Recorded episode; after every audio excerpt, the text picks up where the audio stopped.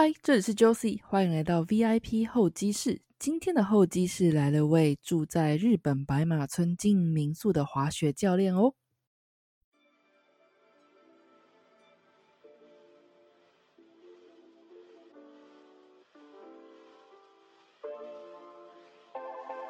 爱上一个地方，有的时候是和当地的人事物有了连结。滑雪虽然是一个人的运动，卸下滑雪装备后的生活，有的时候反而更仰赖人与人的交流以及互动。台湾出生的阿福，把在澳洲决定以滑雪为伍的生活想法带到日本实践，同时也希望在滑雪圣地白马村与当地人文以及自然做连结，从零开始打造一个温暖舒适的民宿小木屋。有人说，旅馆就是有着漂亮照明的牢房。白马滑雪除了享受白雪皑皑的美景，旅伴一起创造的独家回忆之外，如果你也想在这美丽的白马村里和当地人牵起连结，冷冰冰的雪国里，当地人的人情味就让阿福所经营的民宿浮花小屋为您补上吧。准备好了吗？扛起你的雪板，出发喽！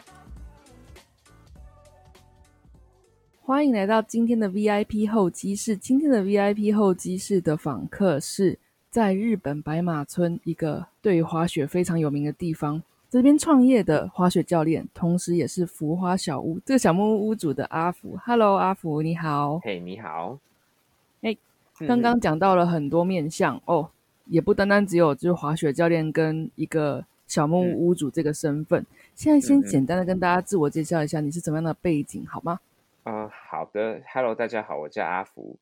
那我现在居住的地方是日本长野县的白马村，它是一九九八年冬季奥运的举办场地，所以在日本是一个非常有名的滑雪胜地。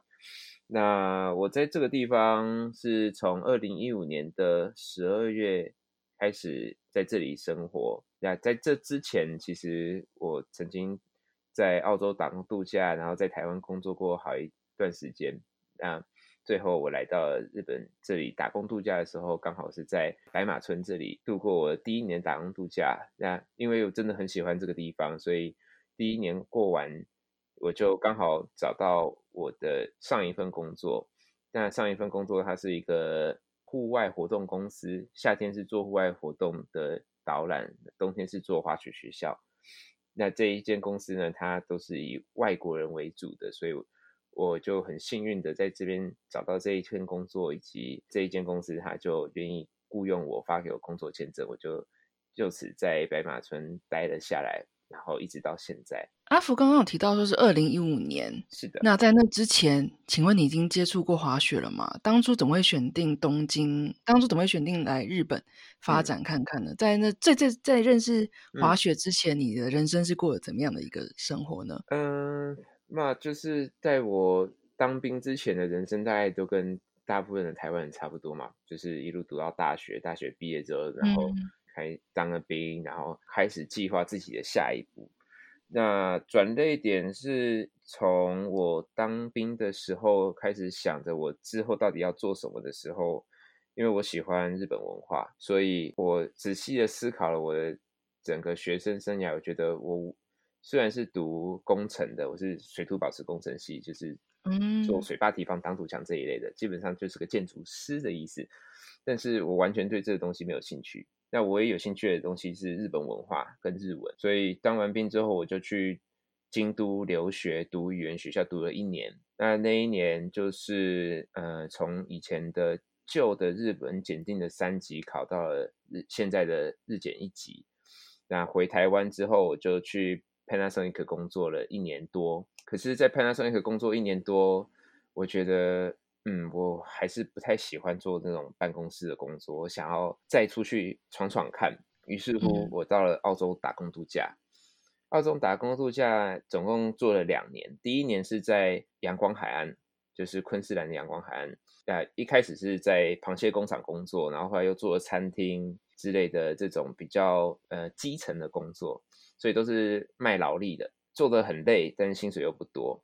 呃，第二年的时候就开始思考着，我还要再这样子出卖我的劳力换取微薄的薪水吗？的时候，刚好我朋友就问我说：“哎，你怎么没有想过要去澳洲的滑雪场工作呢？”我想：“哎，对耶，台湾没有滑雪，台湾没有滑雪场。那既然我都要去澳洲，我就是要尝试一点，嗯，在台湾做不到的事情嘛。”是对。那那时候刚好是我的澳洲打工度假第一年结束，我刚回到台湾，是一月的时候。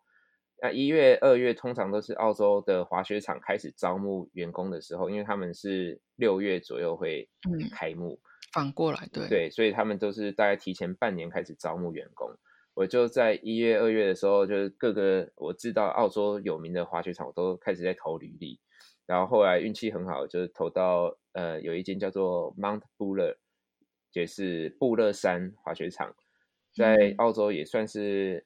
嗯，前五大的滑雪场吧，对，相当有名。然后，而且我是在雪具出租店工作，在那滑雪场工作了三个月，大概是我目前出社会以来人生最快乐的三个月吧。哇，可以这样子下定义，那肯定是很快乐。怎么个快乐法呢？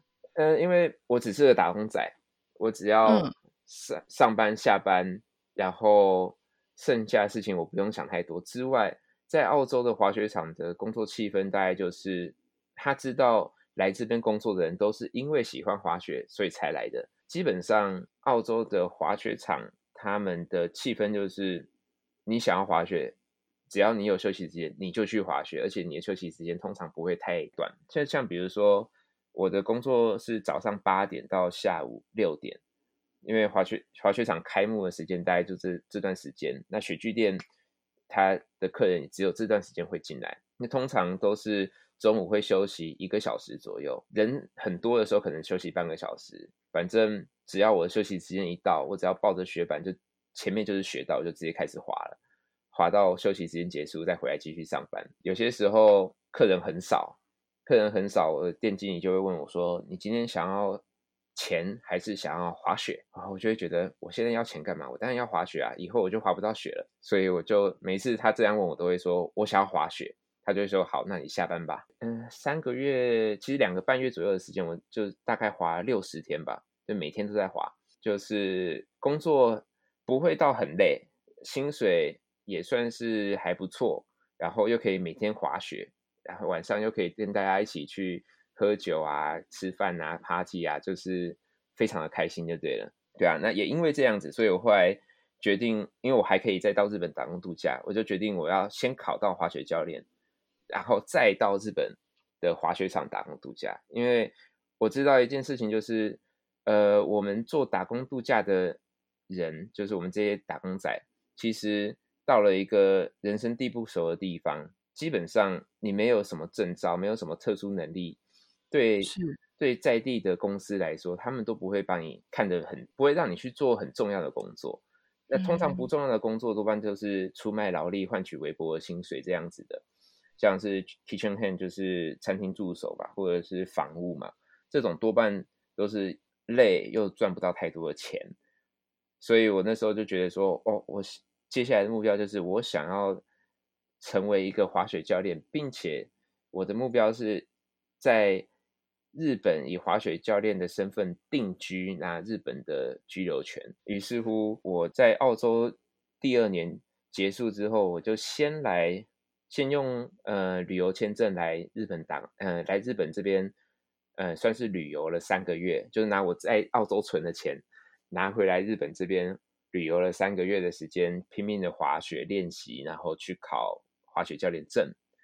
然后考到了之后的那一年，也就是二零一五年冬天，我在申请打工度假签证，然后来日本的滑雪场做滑雪教练，这样子。在在日本考滑雪教练，嗯，以外国人来说，有没有一定的难度？滑雪教练他每一个国家都有不同的认证标准，但是我考的其实并不是日本日本系统的滑雪教练证，而是加拿大系统的滑雪教练证。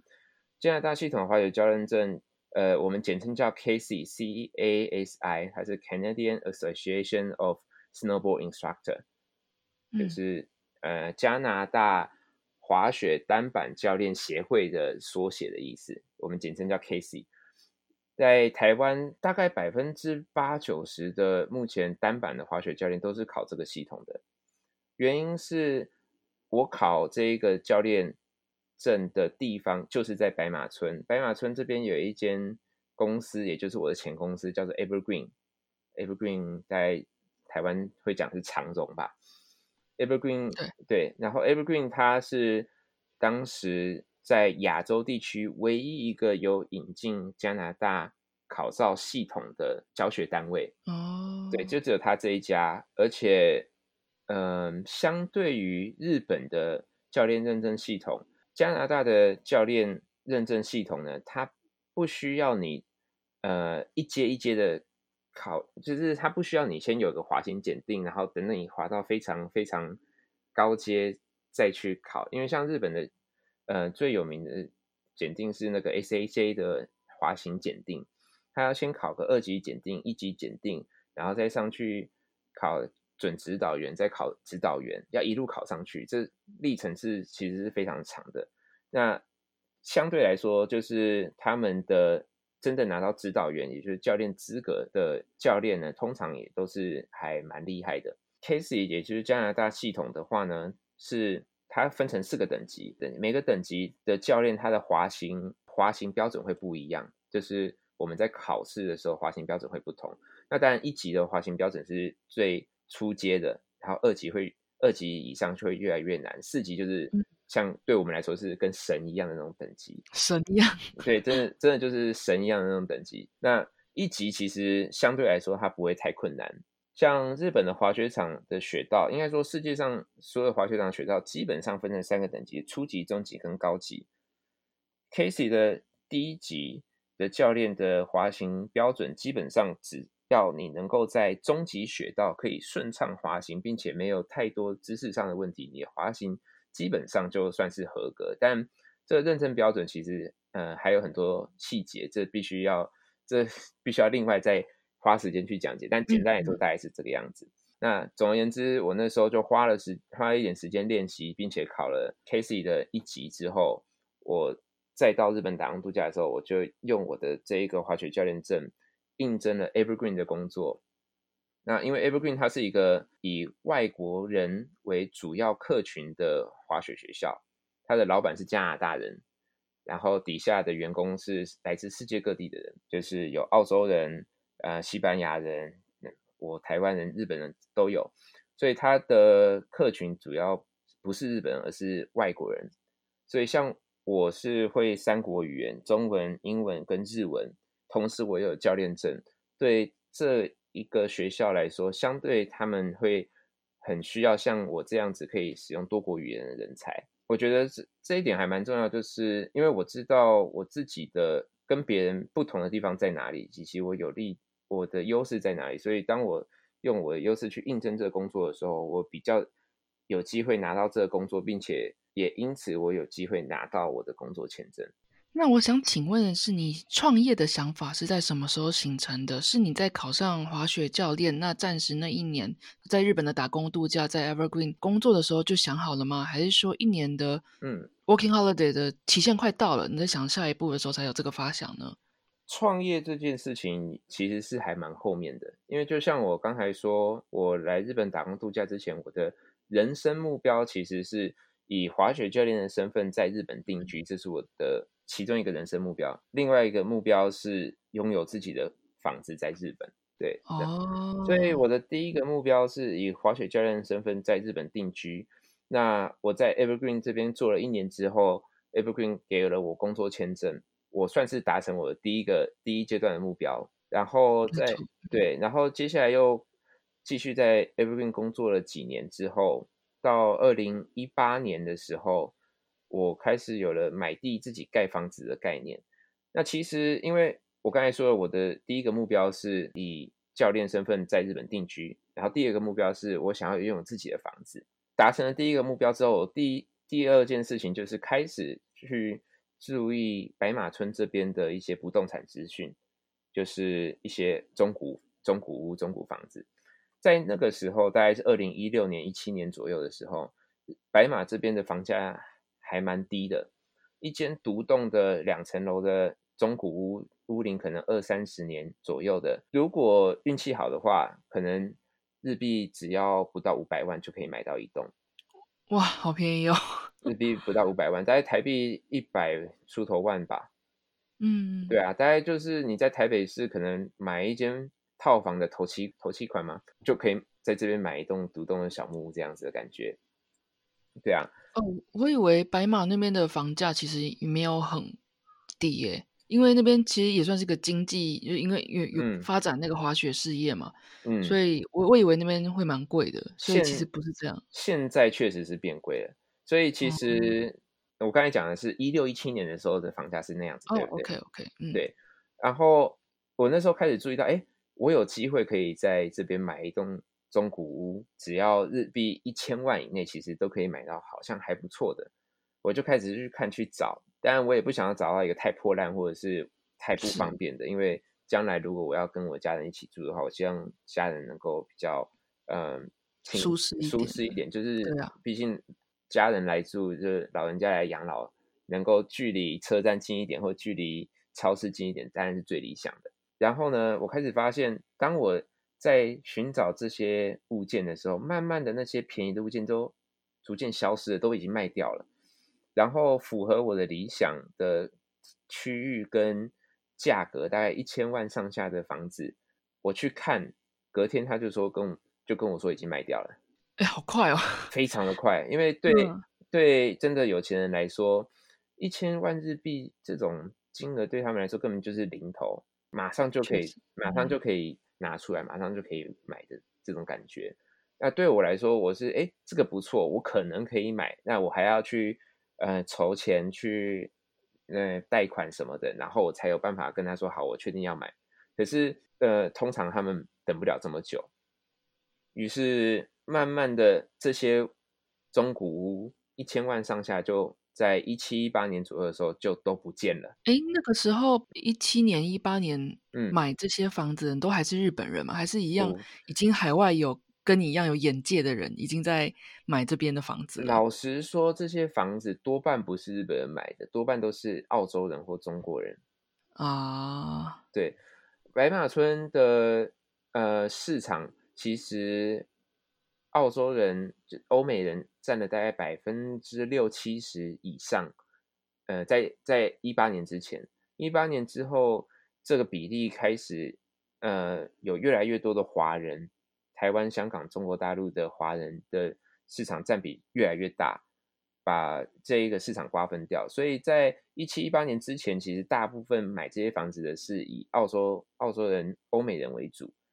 然后在一七一八年之后买这些房子会越来越多是华人，然后也因此我觉得中古屋已经很少找到我真的想要的地点跟预算的中古条件的条件。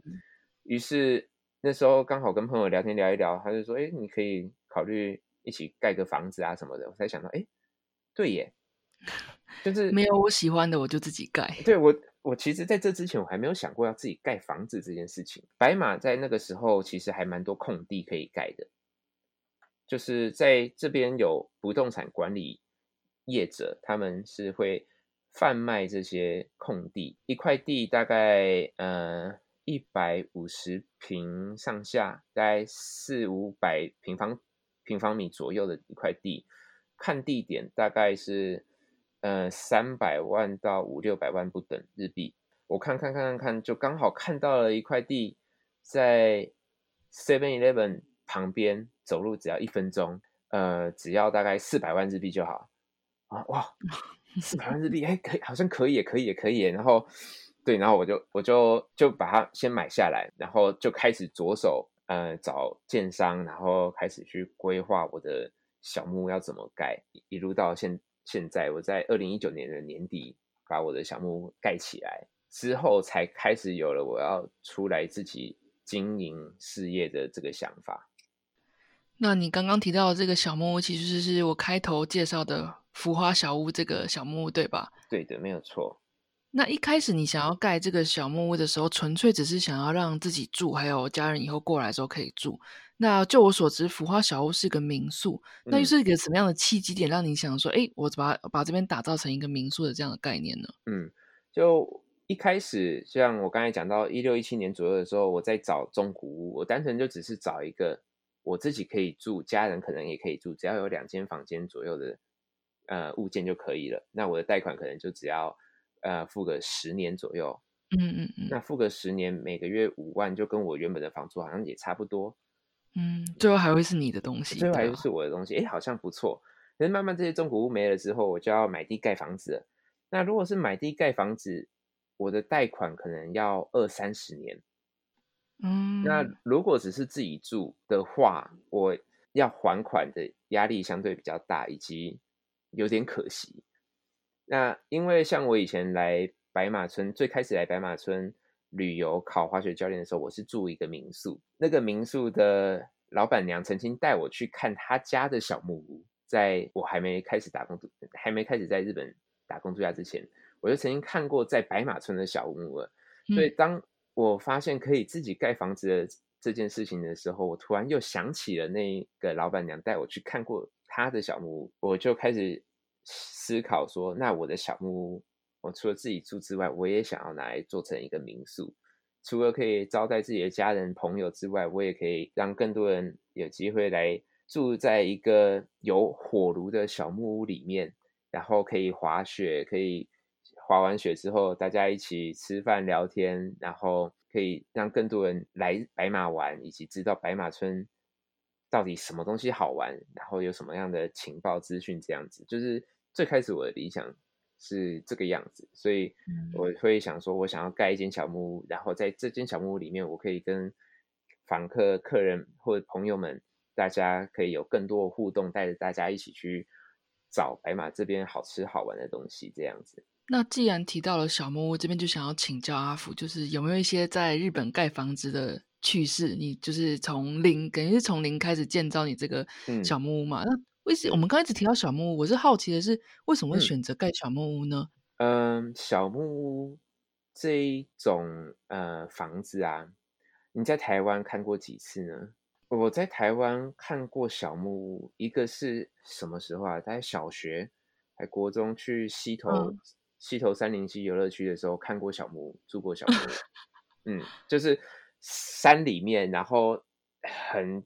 旧的那种小木屋，就很有味道的那种小木屋，有没有？就是可能还会长青苔，然后会有点霉味的那种小木屋，可是很好玩。然后再来是呃，宜兰的那个是七兰山吗？反正也是这样山里面的小木屋，然后也是那种小小间的呃，英文讲 cabin，就是一小间套房的那种感觉的这种小木屋。可是，在台湾。我还没有看过有一个小木屋里面有一个壁炉或铸铁炉可以烧柴生火，让整个房子暖起来的这种小木屋，我在台湾还没看过啊。对我来说，或者是对还蛮多住在台湾的朋友来说，其实这都是一个有点不切实际的幻想的感觉，就是拥有一个这样子的屋子，就好像是在就是日剧。嗯，不一定是日剧，就电影里面或卡通里面才会出现的这种这种屋子。所以，我如果盖一个普通的嗯民宅，其实也也是不错啦，就是可以很 fashion，可以很时尚，或者是可以让人家感受到，就哦，这就是一间很充满日式风味的呃现代摩登的房屋。嗯，好像已经很多人有拥有这样子的房屋了。的感觉，所以我觉得我我还是比较想要有一个小木屋，就是跟大自然可以更亲近一点，就是更接接近大自然一点，然后里面一定要有一个可以烧柴的暖炉。那实际面来说，小木屋的维护会不会？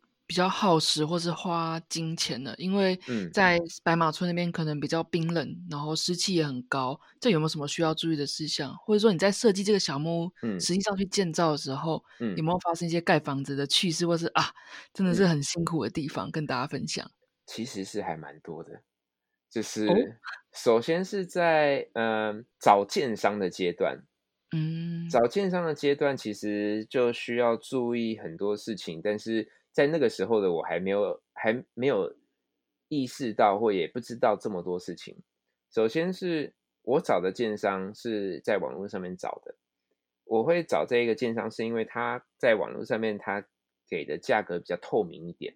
就是日本有很多这样的建商，就是他会在网站上面放他自己的类似行路这样子，就是很多不同的类型造型的小木屋，然后他会给你看这个小木屋的格局、平面图。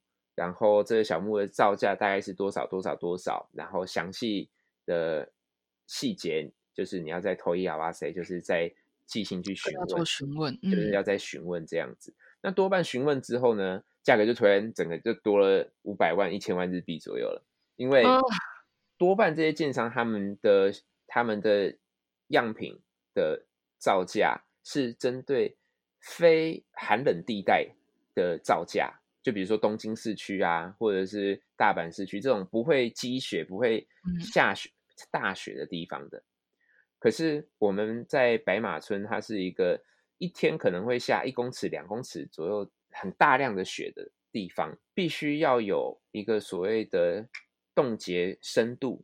冻结深度有点像是，嗯，在台湾可能会有一个名词叫土壤异化，类似像这，类似像这样的概念，就是。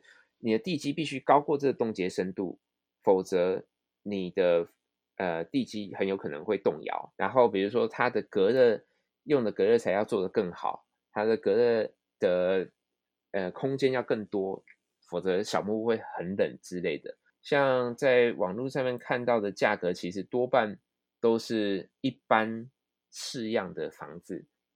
那使劲投一 R 哇塞询问之后，价格多半。会再增加个好几百万是跑不掉的，对，原来如此。是，那我之后我之所以会选择我这个奸商，是因为那个时候他的网站是我可以直接选选选选选，然后把我的需求点进去之后，他就直接跳出他的嗯他的总价。那当然后面还有一些调节的东西在还会再加，但是差异比较没那么大，然后而且感觉也相对比较划算。就是大概的报价也不会浮动太多，就对，感觉浮动没有那么大。嗯，不过我后来才意识到，就是已经决定要找这家建商之后，才意识到说这家建商他是从广岛来的，所以其实距离很远。那白马这边也有三栋他们盖过的房子，我是想说，哎，他也有在这边盖过，就是有经验，应该是没有问题的。嗯，对，可是。实际上呢，其实找建商，但这建商是能够离你越近越好，因为你随时有任何问题都可以马上去找他，当面打开平面图来开始谈设计，谈任何的东西会最简单。那这样有距离的情况下，透过电脑也好，透过手机也好，都比不上你跟设计师直接面对面的谈要来的更直接、更有效率。那在这一来一往当中，也很容易会有一些。小地方会会有一些呃遗漏的，对，所以像这一部分你就要花更多的时间，或者是如果他真的有一些什么纰漏的话，那还要再去谈一些呃，比如说赔偿啊或者什么的责任，这这些就会很麻烦。以及毕竟他不是在当地的公司，所以有些细节设计他可能做的不会那么的符合当地的需求。哇，那就是阿福建造一个梦想中的小木屋，真的是也是吃尽了很多苦头。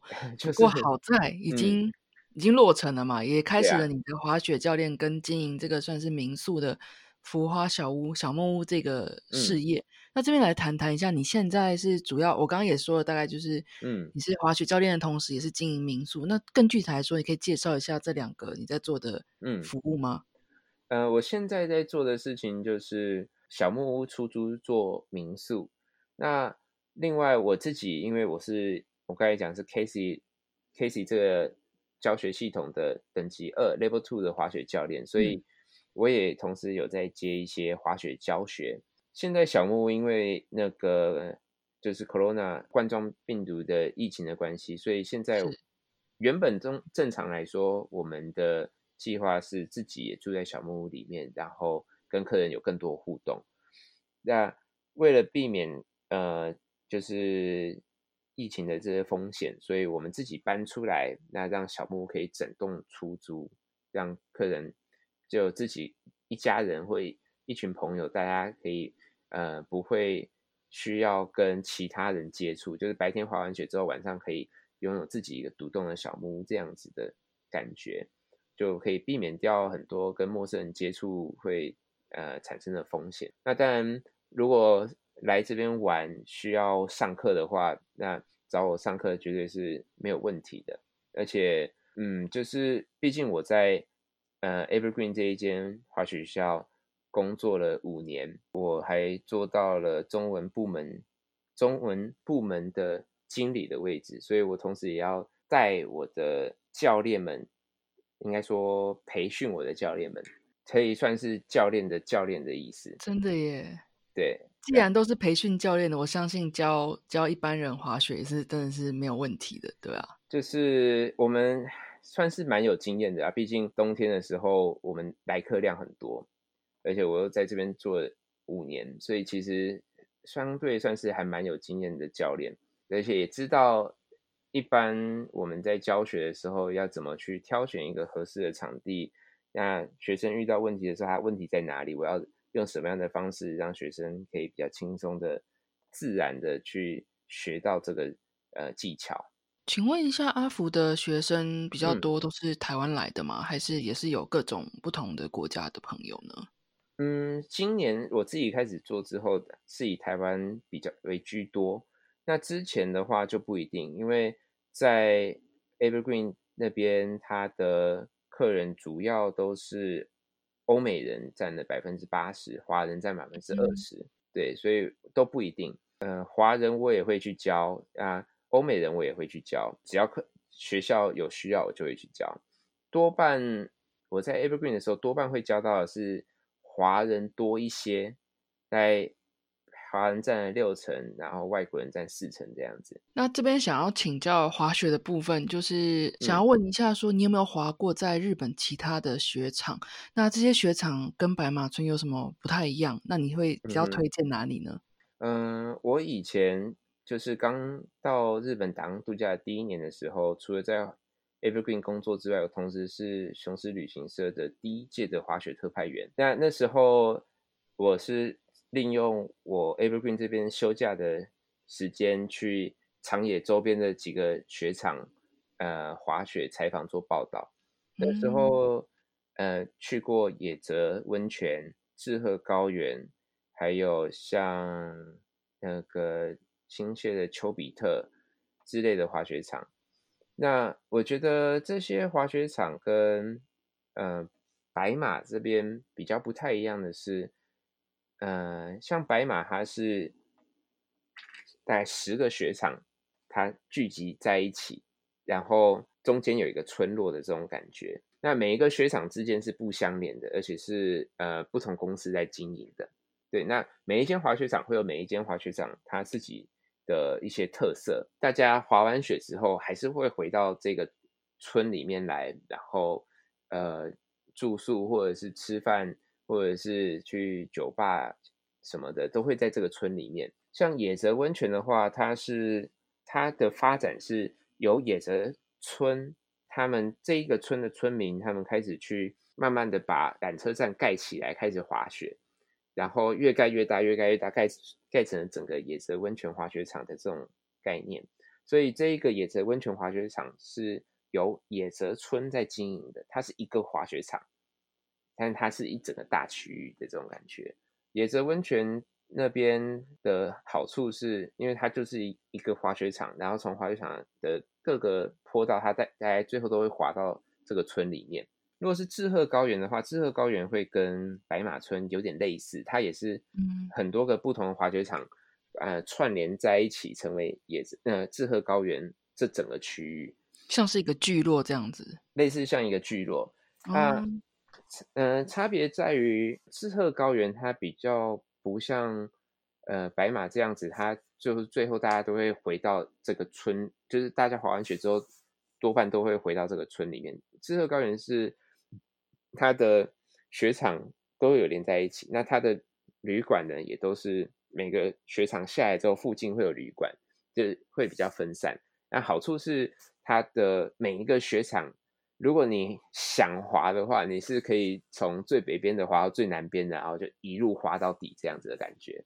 所谓一路滑到底，是真的是 non stop 吗？就是你是一路滑，然后坐缆车，再滑，再坐缆车，再滑，再坐缆车。你中间不需要坐接驳巴士去，它唯一有一小段是要坐，有最南边的滑雪场是要坐接驳巴士，可是大部分的滑雪场它是你可以从头这样一路滑到尾，从奥兹赫，然后绍尔山，然后到反正它这整个连在一起，会几乎是连在一起，几乎是连在一起。这是我觉得志贺好玩的地方。那那阿福本人有试过这样滑，就是 non stop 这样滑下来，大概要花多久吗？嗯，non stop 滑下来，我曾经就是找了一天，就是从最北边的，然后一路滑到最南边的，我是一天把它滑完。技术高超的阿福都要花一天了。那如果是真的是，因为因为坐缆车其实是很花时间的，是对。呃，滑下来可能你只要五分钟、十分钟，坐缆车也要花个五分钟、十分钟。那一条雪道下来，你可能就要花个二十到三十分钟。而且你有这么多个滑雪场连在一起的话，其实一天你早上出来滑是九点，那滑五六个小时，中间还要吃饭，而且滑到南边你还要回去你的旅馆嘛。嗯，那交通时间、移动时间，所以就是其实也不是单纯算单一方向滑，你是算来回。我那时候是住。志贺的烧鹅山的王子饭店，所以它是算是从北数过来往南数过来第二个第二个雪场的旅馆，然后我要再往南，然后再回到王子饭店的那种感觉，那也是还蛮有趣的。对啊，那如果现在是因为疫情的关系，可能台湾爱滑雪朋友暂时就没办法来到日本滑雪，但是以后如果可以来，或者说已经在。日本的朋友，那现在趁冬季想要到白马村或者其他地方滑雪，你会推荐他们，嗯，就是去哪里呢？我第一个当然是会推荐白马，因为我真的很喜欢这个地方。它除了有很多不同的雪场，那每个雪场都有自己不同的特色之外，它的雪质也是非常的好的。尤其是像今年雪况很正常的情况下，它很好玩。那再来就是白马村。的村里面，它的好吃的东西很多，然后购物也相当的方便。日本本州的滑雪场里面，我觉得它的交通算是比较发达的，就是接驳巴士啊什么的，其实都很多。嗯，对，那所以我还蛮推荐来白马，像是白马五龙四七，或者是八方尾根、岩月梅池，甚至是那个最白马最北边的 c o l u i n a 就 Cortina。其实都很好玩。有没有分什么初心者的话，适合去白马这里？然后如果你是高阶的话，那哦这边可以让你挑战。你有没有你个人私心的推荐呢？通常来白马，我们都会推荐初学者到梅池高原。梅池高原日文是讲直嘎一 K Kogen，它的初学者的滑道啊，宽大概就有一点二公里宽了吧？光宽哦，还不是长哦，所以非常的宽广。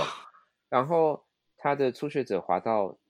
平坦的地方啊，是你板子放平了去滑，然后你完全不刹车，那个速度也快不起来的的那种感觉。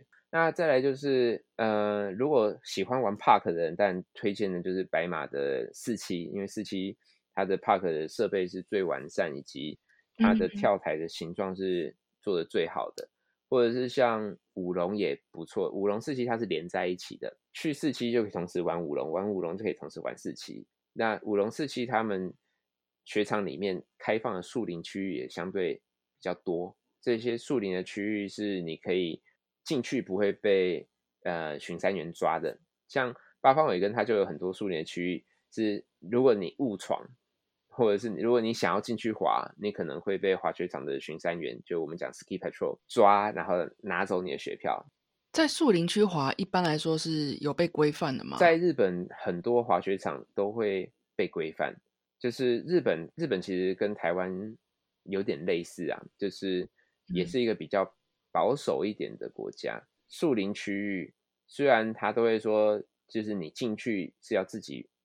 负责对自己的安全负责，可是原则上他也不想要你进去之后出事上新闻，所以像基本上会被禁止的区域，多半都是会比较有危险的。比如说你可能会掉进水坝，或者是掉进河谷，或者是掉进树洞，就是就是天然的地形上面的危险性比较多的，危险性比较多的区域，多半他们会封起来。对，那。如果是欧欧美，就是外国的雪场，可能就比较少了。反正你要玩，你自己去玩，就是你自己去负责。那对，那如果你要叫人来救你，就要付钱。叫一次救难，那就是几十万日币跑不掉了吧？对，它有一个价目表，比如说你出动一台雪上摩托车可能五万，出动一名人员要两万，雪上摩托车加两名人员就是才九万之类，类似像这样子的。对啊，那如果出动直升机，那就更贵了。其实这这个东西就是我们自己要评估自己的能力，然后去玩，或者是去找专门的教练或向导带着你去安全的地方玩，会比自己一个人就是乱冲乱闯要来的安全的多。就是对安全，先不讲，嗯，群山员要不要抓你？就算群山员今天没有来抓你，那你自己跑进去了，然后出事了，受伤就算了。如果真的真的不幸就是挂了，那要要怪谁呢？对啊，所以这个东西，我觉得其实像现在台湾算是比较刚开始在接触这个运动，说刚开始在接触了大概。快十年左右，可是其实大部分的人还没有这一方面的知识，就觉得，哎，反正我就跟着前面的人的轨迹，就跟着滑进去，滑进去就出不来了。对啊，之前白马其实也也发生过好几次，就是有华人的游客，也不是游客，就是来滑雪，然后就跟着老外一起跳进去滑，就出不来。回到我们刚才讲的，就是滑雪场要推荐哪一个？呃，如果真的想要滑树林，想要滑野雪，多半我们在白马会推荐去那个白马的 Cotina 滑雪场，就是那最北最北边那个 Cortina，它的树林区基本上是全部开放的。它的山顶就是滑雪场的最高的地方，可以再往外滑，滑到滑雪场场外的场外的区域，然后再滑回滑雪场场内的这种感觉。嗯，其实从刚刚阿福跟我们介绍的雪场跟注意的事情中，也了解到说，如果你对自己的滑雪技术没有那么有自信，请教练也是很重要的。你自己的观察来说，你觉得，嗯嗯，台湾人好了，请教练真的不会滑雪的人，请教练的人比例高吗？嗯，我没办法完全去呃推测这个比例，因为我手边没有这样的数据。但是多半呢。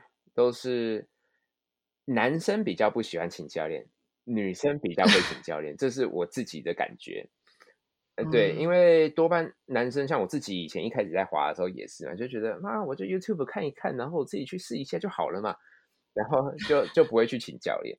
然后我自己也是自己成为教练之后才觉得说，我当初为什么不请个教练，我就可以省掉多少的，就是冤枉路的那种感觉。我如果请了教练。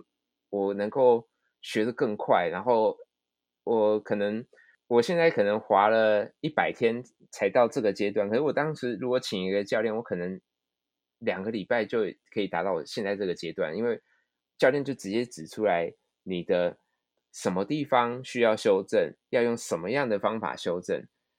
如果没有教练讲的话，首先我自己先不知道我到底什么地方要修正，直到某一天某个朋友跟我讲。你可能哪个地方有问题，然后好，我知道了之后，我还不知道要怎么纠正，然后自己去看 YouTube 之后，可能在摸索摸索摸索了很久才知道怎么修正，所以会花很长的时间，然后去达到人家可能花钱请教练上了呃一两天的课，我可能要花很长的时间才能够达到同样同样的水准。通常自己去摸索啊，常常会养成坏习惯，因为你看不到自己的动作。嗯，对，养成坏习惯，习惯是最难改的。你一旦养成了坏习惯之后啊，就是你要花更多的时间才能把你的坏习惯修掉。那之所以坏习惯会不好，是因为如果你真的想要滑得很好的话，通常这些坏习惯会成为你的一个很大的瓶颈。那东，那到时候再改会很对你的瓶颈，你的撞墙期就会变得很长，然后很难跨越。通常你看，像比如说选手好了，选手在比赛选手，他们也都会请教练，然后他们这么厉害，他们的天资都很好，为什么他们不自己去试呢？因为他们请了教练，可以更快速的找出自己的问题在哪里，然后更快速的成长以及达到自己的目标。对啊，所以这就是我觉得请教练跟不请教练的差别吧。就是你当然可以自己想省钱，然后不要花太多钱。可是如果你真的很想要认真的把自己的动作练好，或者是真的很想要去享受这一个动呃运动的乐趣的话，我觉得请教练会是一个非常好的选择。确实，就是很多嗯很多朋友都会说啊，我今天去哪里滑，然后又受伤了，又怎么样？必须说，真的有教练在的时候。相对来说，受伤的机会会小很多，是因为教练知道，呃，什么地方是安全的，他不会带你去太危险的地方。以及，呃，我们在成为教练的时候，我们都必须要通过一个考试嘛，对不对？考试的内容里面就有一项是你的呃安全概念，英文是 safety awareness，就是安全意识。比如说，嗯嗯。我今天在上课，我要停下来跟学生讲课的时候，我必须要选择是一个安全的地方停下来，而不会让学生遭受危险。同时，我必须要教导学生这样子的安全知识，让学生可以避免掉一些不必要的伤害或者是危险。所以，这是请教练的另外一个很重要的地方。就像你说的，就是嗯，学学花时间学。学的很久是其次，但是能不能滑的安全，我觉得是很重要的。那这边也想要请问阿福，接下来就是关于你个人，不管在滑雪上面或是经营嗯不画小屋部分，有没有什么想要接下来挑战的目标？嗯，首先我自己个人的方面是，我的滑雪教练的等级，我当然是想要再提升。我现在是二级嘛，我。现在的目标是三级，那之前已经上过三级考试的课程，以及曾曾经去考过呃一两次，那还有一些项目还没有达成，那我现在正在努力的想要达成这些项目。那之所以会想要让我的教练等级再提升的原因，是因为并不是考到一级的教练，我就是一个呃什么都可以教的教练。每一个不同等级的教练，他能教的东西会不一样。就像我刚才说的，四级的教练就像是神一样的存在了嘛。除了自己的技术可以精进之外，我可以学到更多的教学技巧，可以教导更高阶的呃个客人。比如说初阶的客人，我只要教会他怎么滑最简单的，呃，中文讲小转，我们讲英文讲 S turn 或 short turn 就好了。可是如果客人越来越高阶，然后客人想要学教练，我想要学上跳台。教练，我想要学，嗯，就是空中转体三百六。教练，我想要学，呃，上杆上 box，或者是教练，我想要冲树林的时候，我必须要有相对应的技巧以及教学的知识，才有办法去带领我的客人去学习如何安全的在。呃，雪场去学这些东西，那我觉得这个东西是还蛮重要，所以这是教学方面我接下来目标。那小木屋的目标吗？嗯，目前因为疫情的关系，所以老实说，今年的营运状况真的是不太理想。对啊，因为整个日本大家现在应该说整个白马村现在其实旅馆业非常的萧条。甚至有些知名的旅馆呢，他们都已经停业了，就是一月中就决定要停业了。那还蛮多，还蛮多，呃，来工作的人都开始在另外找工作。今年小木的目标当然是能够尽可能的，呃，经营撑到疫情结束。那之后的目标当然就是像我刚才曾经提过的，我希望我的小木屋是一个，呃，很温馨的、很温暖的。那大家。来到这个地方，能够感受到，就是因为毕竟，如果单纯是想要找个地方住，去便宜的旅馆，当然我们也可以，也可以住嘛，也是有床睡嘛。对，但是我是希望每一个来到小木屋的客人，大家都能够感受到这个小木屋它是不一样的，它是温暖的，它是有温度的。那这个温暖有温度，并不只是单纯的我开了暖气而已，而是人跟人之间在交流的时候的这种人情味的感觉。那这部分是我接下来我希望能够呃在小小木屋提供给大家的，就是希望嗯今年可能有点困难，因为我们要尽可能的避免就是太多的接触群聚太多群聚接触。对。那这一点让我觉得有点可惜，因为这跟我最开始的理想有点不太一样。可是，嗯，现在这个状况是没有办法，所以这会是我下一年的目标，就是我希望能够让来小木屋住的客人，大家都能够感受到呃满满的人情味，以及会觉得很开心，而不是自己一个人住进了一个旅馆。那当然，旅馆的客人，那旅馆的客服可能大家都会。面带微笑，然后服侍的很好，可是这种感觉跟实际跟当地住在当地的人交流是不一样的。那这一份人情味是我当年自己一个人来到白马村住民宿的时候，那个时候的民宿老板娘带给我的感觉，就是我是一个人来，我很孤单寂寞，可是。当我回到了民宿，民宿的老板娘，她会跟我像是朋友一样，跟我聊天，带我去呃买东西，或者是甚至带我去看她小木屋。那住到这一个民宿的客人，大家彼此之间会有很多的互动。像我那时候自己一个人住在这个民宿，可是有很多其他的客人，他们会。有机会跟我一起聊天喝酒，然后说：“哎，走啊，明天我们一起去滑雪。”那我觉得这是一个人情味，这是一般住住饭店旅馆会体会不到的，很难。对，那住背包客栈当然会相对比较多一点这样子的机会。可是住背包客栈呢，呃，那你就是跟同样跟你一样是背包客的人一起来这边，呃，一起去交流，一起去玩，但是没有一个真正的在地人来跟你。呃，有有所互动的这种感觉，对啊，所以，嗯，这一部分是我的目标，就是希望能够让每一位来小木屋的客人，大家都能够觉得开心，以及感受到，呃，我们台湾人的人情味的这种感觉。对啊，现在虽然疫情的影响，不过如果现在听众朋友在台湾的听到，那你又很喜欢滑雪的话，那你先把阿福的浮花小屋这个。住宿地先收入口袋名单里面。那希望有一天疫情结束了，可以开放大家自由去旅行的时候，冬天再欢迎你来找阿福滑雪这样子。感谢感谢。如果上脸书的话，你可以搜寻“浮花小屋”，大概就会看到我们的小木屋了。好，那最后一题想要请问阿福的是，你觉得人生快乐的关键跟秘诀是什么呢？对你来说，哦，人生快乐的关键跟秘诀哦，这个部分其实我也一直不断的在思考。哎，老实说。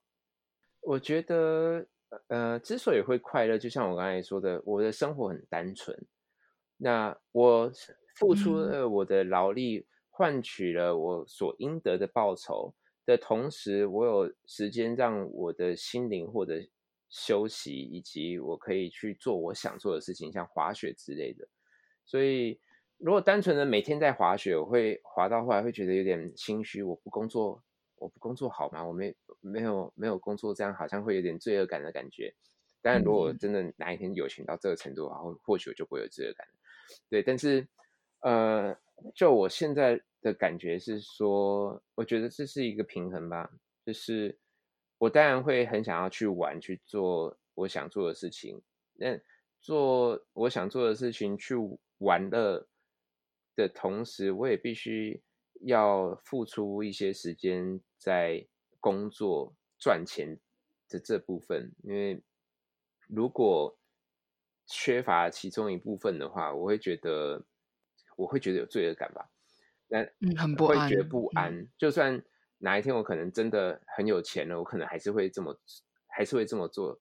就像其实很多有钱人，他们就算很有钱了，可是他们还是会保持一个很规律的生活，就是他们还是会去。呃，做一些工作，或者是做一些义务性的呃帮忙啊，或劳动的，我觉得这这部分会让人感到比较安心吧？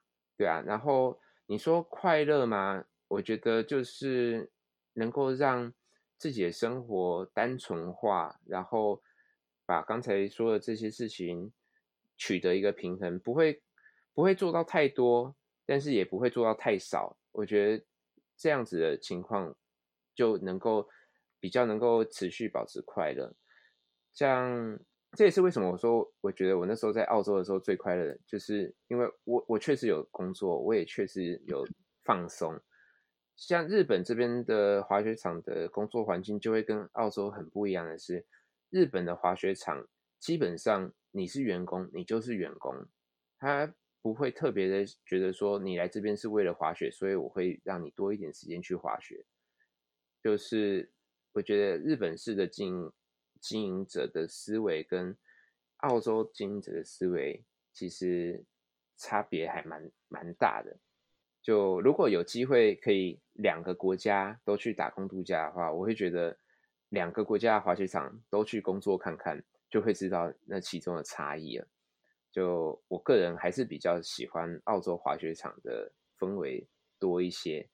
那这也是因为这也是为什么我来日本的滑雪场工作的时候，我会选择 Evergreen，因为 Evergreen 它是欧美人经营的公司，所以比较能够取得这样子的平衡的感觉。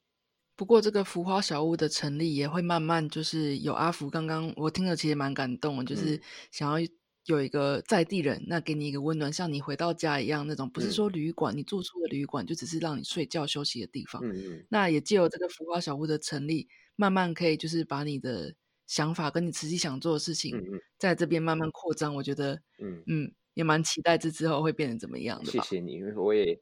我自己也还蛮期待的，毕竟我也才刚成立，然后这是我的目标嘛。对，就是呃，目前为止，虽然我自己一路走来，其实路途还蛮曲折的。老实说，就是会各种各种有趣的事情发生。那今天还没有讲到太多我过去的曲折的事情，可是 我觉得现在至少。我还是在我当初决定要来日本的时候的那个路上，就是应该说，我当初想要来日本的目标是以滑雪教练身份居有居住在日本，并且有一栋自己的房子。目前我是按照我的理想、我的梦想，朝着我梦想在走的，所以我觉得有自己的目标跟。梦想，并且逐步的去实现，是还蛮重要的一件事情。否则，当我遇到一些困难或者是挫折的时候，我可能就会没有方向，然后就没办法坚持下去吧。我觉得，嗯，今天真的借由这个访谈，了解到很多。当然不是阿福全部的故事，但是借由他为什么会对滑雪开始有兴趣，那他除了日本之外，在哪个地方滑过雪，还有最后他变成了滑雪教练，甚至于是一些小木温暖的小木屋的一个屋主这样子的故事。那他刚刚有讲到说，阿福有经营一个 Facebook 的粉丝页嘛，就叫“福花小屋”，幸福的福，花朵的花，小屋就是小木屋的小屋。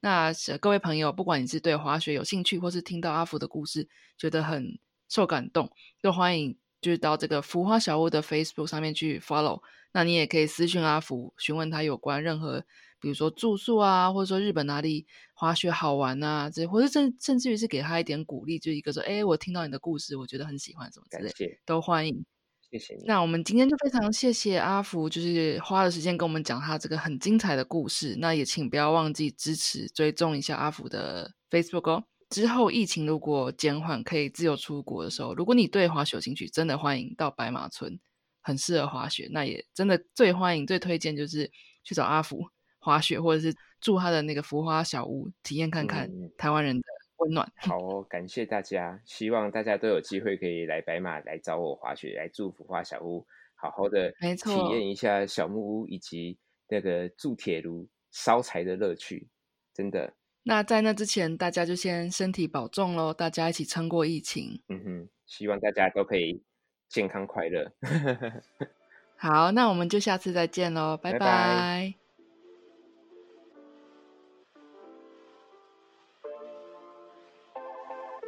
这一集的访谈你还喜欢吗？身为有着丰富培训滑雪教练经验的阿福来说，滑雪除了是兴趣之外，也是自己很喜欢的工作。除此之外，爱上白马村的他，梦想自己盖一间属于自己的小木屋。这个梦想已经实现了。接下来，阿福说，希望将白马村的好以及滑雪的乐趣继续传递下去。也希望疫情过后，世界恢复健康，大家可以来找阿福玩哦。如果你对阿福的故事或是小木屋的住宿有兴趣，欢迎到 Facebook 搜寻“浮花小屋”。对滑雪或是阿福在白马村的生活点滴有兴趣的，则可在 Facebook 搜寻“阿福的白马日记”，或是点击 Show No 里的链接就可以找到喽。而关于我这个频道，我的 Instagram 账号是 Hi 点 Miss Josie，H I 点 M I S S J O S I E，或是搜寻 Josie 的候机室即可找到。有任何意见都欢迎写信到我的信箱，一样是 Hi 点 Miss Josie 小老鼠 gmail.com。如果你喜欢这一集的内容，希望你可以在你收听的平台订阅、评分以及留言，告诉我你喜欢的地方或是我需要改进的地方。最后，谢谢你听到这里，能用我的声音陪伴你是我的荣幸。那我们就下次再见喽。